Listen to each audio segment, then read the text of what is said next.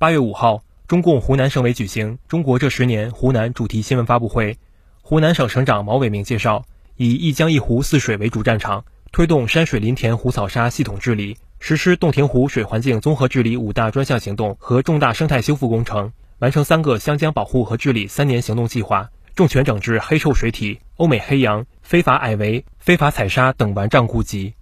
以一江一湖四水为主战场。推动山水林田湖草沙系统治理，实施洞庭湖水环境综合治理五大专项行动和重大生态修复工程，完成三个湘江保护和治理三年行动计划，重拳整治黑臭水体、欧美黑洋。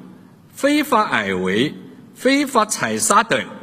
顽瘴痼疾。新华社记者范军威、丁春雨、程继安，湖南长沙报道。